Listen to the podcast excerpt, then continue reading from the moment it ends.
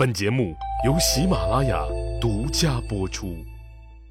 上集咱们说了，司马迁的死，学术界一直争议很大。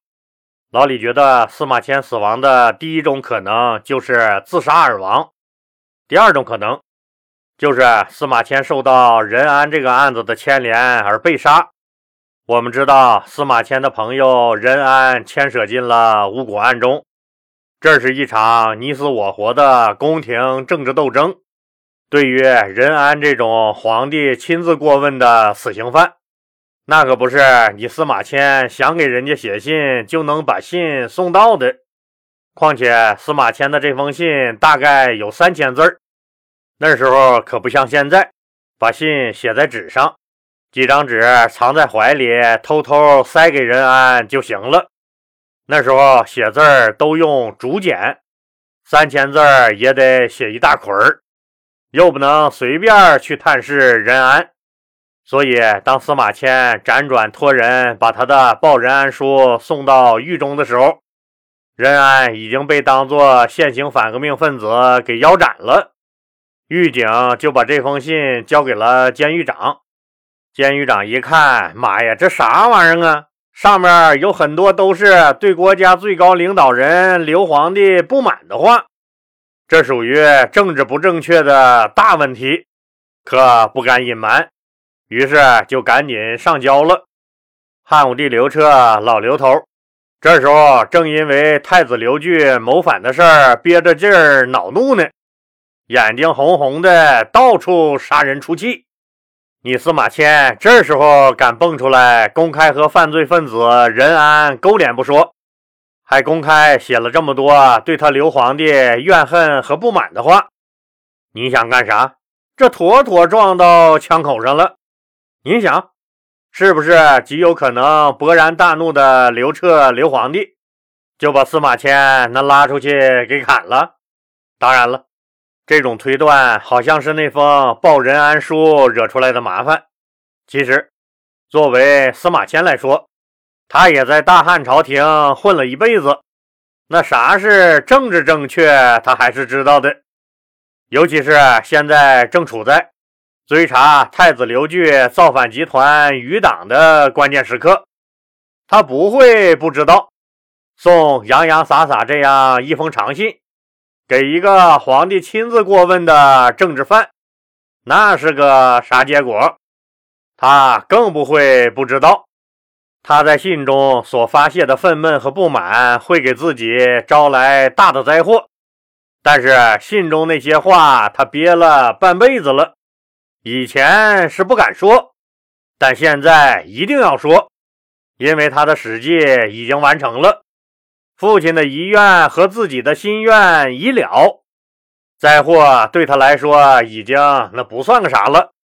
况且他选择这样一个给他朋友写信的方式，向世人公布《史记》的完成，这本身就是一种抗争，也是对朋友甚至对朋友死后灵魂的一种极大安慰。当然，司马迁死亡的第三种推断就是老李最希望的了，那就是司马迁寿终正寝。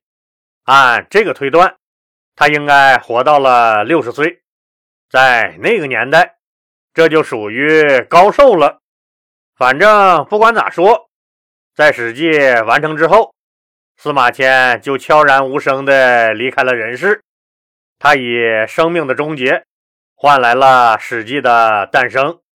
虽然他的死留下了一个谜团，但他的《史记》却树立起了一座历史的丰碑。至于《史记》的伟大之处，听友们应该多多少少也都知道一些。老李一开始本不打算再讲了，但这几天从听友们的私信中和老李沟通的情况来看，老李觉得有必要再系统的说一下《史记》这部数千年来中华文化不可多得的瑰宝。在说《史记》之前，老李再次提醒我亲爱的听友们。《史记》和《资治通鉴》虽然并称为史学双璧，但这两部著作在叙事方式和体例上是有根本区别的。《史记是纪传体通史，它是以人物为中心来记述重大历史事件的；而《资治通鉴》是编年体史书，它是按照时间先后来记述重大历史事件的。只有弄明白这个事儿，您再看《史记》时就不会那么郁闷了，也不会有下面这个疑问了。这《史记》那咋不是按照哪年哪月哪一天，那发生了啥大事儿那样列出来写的呢？那多一目了然呢！《史记》的这种纪传体写法，不同于以前朝代史书所采用的以时间为次序的编年体，或以地域为划分的国别体。而是以人物传记为中心来反映历史的一种体例，它是纪传体史书的开创者。自此以后，从东汉颁布的《汉书》到民国初期的《清史稿》，近两千年间，历代所修的正史，尽管在个别名目上有某些增改，但都绝无例外地沿袭了《史记》的本纪和列传两部分。而成为传统，也就是说，以后的历朝历代正史都是采用这种体系撰写的。同时，《史记》用了很多春秋笔法，所以也被认为是一部优秀的文学著作，在文学史上也有着重要的地位，具有极高的文学价值。被轻易不打夸人的鲁迅先生誉为“史家之绝唱，无韵之离骚”。我们经常听说春秋笔法，春秋笔法，那到底那啥是个春秋笔法？老李今天就给顺便说一嘴。老李的肚就是个杂货铺，您要啥他有啥。所谓春秋笔法，顾名思义。就是一种写作的笔法，或者说是一种使用语言的艺术。这种写法的开创者是孔老夫子，是孔子首创的这种写文章的方法，也就是在文章的技术中表现出了作者的思想倾向，在不露声色的简单技术中，其实隐含着强烈的感情色彩。从字面上。你是读不出什么意味的，全靠氛围语气来达到反转的效果。行文中，作者虽然不直接阐述对人物和事件的看法，但是却通过细节描写、修辞手法，比如说你用哪个词儿形容一个人或一件事儿，以及材料的引用，委婉而微妙地表达作者的主观看法。这种写法就被称作是春秋笔法。当然了，纯正的春秋笔法，那可不是什么含沙射影、指桑骂槐啊，更不是夹带私货。在这个意义上来说，春秋笔法是披着曲笔外衣的纸笔，秉持大义，不偏离、不歪曲、不隐瞒。老李，那是不是说的好像有点绕？是不是让人感觉这春秋笔法就是既想做那啥，又想立牌坊？实际不是啊。老李举个例子吧，您一听就明白了。比如说左丘明写的《春秋左氏传》里有一篇文章《郑伯克段于鄢》，主要是讲郑庄公和他一母同胞的亲弟弟公叔段之间。为了争权夺利而进行的一场你死我活的斗争。一开始，郑庄公不讨他妈妈的喜欢，他妈妈喜欢小儿子公叔段，并多次和他们的爹郑武公请求，以后让小儿子公叔段继承郑国国君之位。这就引起了大儿子郑庄公的极大不满，所以。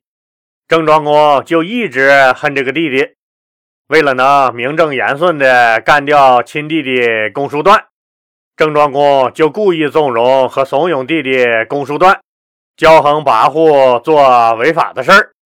你想，富二代加官二代的公叔段，一看干啥坏事儿都有哥哥在后面给自己撑腰，给自己擦屁股，那还怕啥呀？坏事儿干起来，走起！所以干啥事儿自然就不用考虑后果。结果导致公叔段干了不少坏事儿。郑庄公趁机以为国为民除害的名义，准备合理合法的干死这个亲弟弟，就是这么一个故事。所以史学家左丘明觉得，郑庄公灭亲弟弟公叔段的做法很阴险，就专门用“郑伯克段于鄢”这个标题来说事儿。从这个标题上就能看出作者的态度。标题故意不用郑庄公这个尊称，而直接称他为郑伯，就是讽刺他对小弟弟不是管教，而是故意纵容、故意使坏。而公叔段也没有遵守做弟弟的本分，所以不说他是郑庄公的弟弟，而直接称呼他为段，为了争夺王位。骨肉至亲，成为殊死仇敌，所以还专门用了一个“克”字讽刺他们。您看，就一个小小的标题，史学家左丘明对整个事件的好恶褒贬就都表现出来了。哥哥老谋深算，弟弟骄纵贪婪，兄弟之间为了抢夺国君之位而展开你死我活的恶斗。不用一个褒字，也不用一个贬字，而褒贬自在其中。在我们现当代的作家中，玩这个春秋笔法玩的最溜的就是咱们的鲁迅先生。咱们再说回司马迁的《史记》啊，《史记》全书共一百三十卷，有十表、八书、十二本纪、三十世家、七十列传。共约五十二万六千五百个字，它记载了上起中国上古传说中的黄帝时代，也就是在约公元前三千年开始，一直到公元前一百二十二年为止，这三千多年的历史。这里说明一下啊，《史记》记录的时间段，那可不是一直记录到司马迁去世啊，那不成了流水账了吗？《史记》的记录截止到公元前一百二十二年，也就是司马迁去世前的三十多年。《史记》包罗万象，而又融会贯通，脉络清晰。它详实地记录了上古时期的政治、经济、文化、军事等各个方面的发展状况。《史记》的史表就是指大事年表。八书就是记录了各种典章制度、祭礼、乐、音律、历法、天文、风扇、水利和财用。十二本纪就是记录历代帝王的生平和政绩。这个应该只记录皇帝事迹的十二本纪中有两个特殊人物，一个就是第七卷中的项羽本纪。和第九卷中的吕太后本纪，本来项羽是没有当过大一统国家皇帝的，本应把他列为世家，可司马迁却把项羽列为了专门记录帝王言行的本纪中。除了司马迁认为他当时已经具有了帝王般的影响力以外，更表现了司马迁对项羽的敬佩和尊重。有兴趣的听友可以去看看《项羽本纪》上的内容。老李觉得《项羽本纪》应该是《史记》中写的最精彩的。至于为什么把同样没当过皇帝的吕雉也列入本纪中，那是因为那一时期吕雉掌权，小皇帝刘盈就是个吉祥物摆设，吕雉才是事实上的皇帝。三十世家，就是各诸侯国和汉代诸侯以及大功臣、大权贵们兴亡的记录。七十列传，就是记录各个时期各位大佬的言行事迹，主要都是各个朝代的臣子。其中最后一篇是司马迁自己的自序。对了，您可别以为《七十列传》就只记录了七十个人啊，可不止七十个人，很多传都是几个人在一起的合传。《史记》规模宏大，体系完备，而且对此后的纪传体史书影响深远，《史记》被列为二十四史之首。和《汉书》《后汉书》《三国志》合称为前四史，对后世史学和文学的发展都产生了深远影响。他首创的纪传体编史方法，为后来历代正史所传承。以后的历朝正史都是采用《史记》的这种题材撰写的。现在版本的《史记》，那虽然也是一百三十篇。但是，如果您细读下来，就会发现有十篇，那显然不是司马迁写的。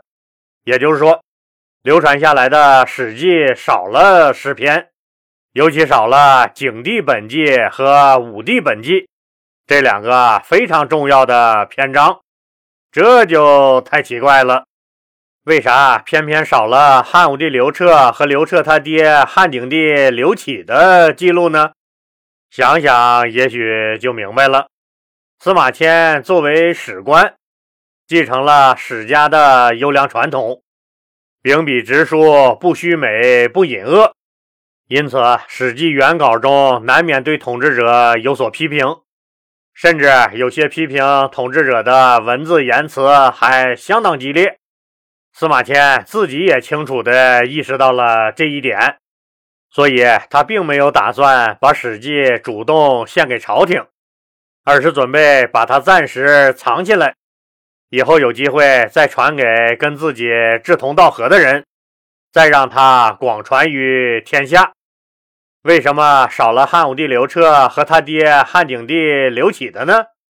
我想，这个可能还和那封报任安书有关，可能是朝廷。首先是在报任安书中发现司马迁对朝廷、对刘皇帝有怨言，随后又查出在景帝本纪和武帝本纪中有更多的怨言，因此就把司马迁下狱处死了。为了防止文稿扩散，朝廷销毁了景帝本纪和武帝本纪。面对着这种上纲上线的事儿，那谁敢瞎说呀？都讳莫如深，所以谁也不敢提司马迁，更不敢说司马迁被杀的事儿。所以，我们到现在也不知道司马迁到底是怎么死的。《史记》最大的贡献是整合了华夏文明的叙事体系。当然了，一方面司马迁掺杂了个人情感，另一方面。司马迁采信了很多民间传说，造成了真假混杂，这些都是客观存在的。好了，今天就说到这儿吧，感谢您的收听。老李希望听友朋友们动动您发财的小手，继续给老李的节目点红心和转发到朋友圈、微博、头条、QQ 等社交媒体上，让更多的人都能听到老李讲的故事。当然，如果条件允许的话，老李很希望听友们都能加入老李的西米团，不但能享受收费节目免费听和超前听等七大权益，还能被老李添加为好友，有了一个咱们双方互相交流的私人空间。老李人生阅历丰富，又是研究历史出身，也有一定的社会地位，也可以说经历和见过不少的事儿。虽然不敢说做什么人生导师，但很多事儿也都看得很透。老李对西米团的家人每条信息都是亲自回复。您的喜悦咱们共同分享，您的疑惑咱们一起解决。西米团是咱共同的家园，老李欢迎您的加入，谢谢您的支持。